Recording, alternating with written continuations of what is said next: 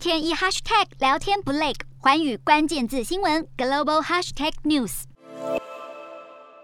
第九十四届奥斯卡典礼终于登场。首先来看今年的得奖名单：最佳导演是《犬山记》的甄康平，最佳影片则是剧情电影《跃动新旋律》，最佳国际影片由日本的《在车上》获得，最佳女配角是《西城故事》的戴博赛，而男配角则是《跃动新旋律》中的听障演员科特苏尔。科特苏尔也用手语传达了他的信念。而今年的影后宝座则由神圣电视台中的杰西卡·却斯坦拿下。另外一位提到爱的是今年的影帝威尔史密斯，他在电影《王者理查》中饰演大小威廉斯两位网球天后的父亲。对于终于拿到手的讲座，他流下了激动泪水。Love will make you do crazy things. 威尔史密斯口中的疯狂举动，是指他在典礼稍早无预警上台揍了颁奖人一拳。颁奖人大开影帝妻子的玩笑，引起了对方不悦。起初全场还能发出笑声，以为这一拳是安排好的桥段。直到威尔史密斯回到座位上怒吼，现场陷入震惊与沉默。这大概也成为奥斯卡颁奖史上最令人尴尬的时刻。而另一个重要环节，则是主办方又同荧幕请现场嘉宾为乌克兰危机默哀，也有影星在身上佩戴蓝黄色饰品，象征乌克兰国旗。不少人更是趁此机会为难民们发声，希望发挥群星影响力，替乌俄危机做出正面贡献。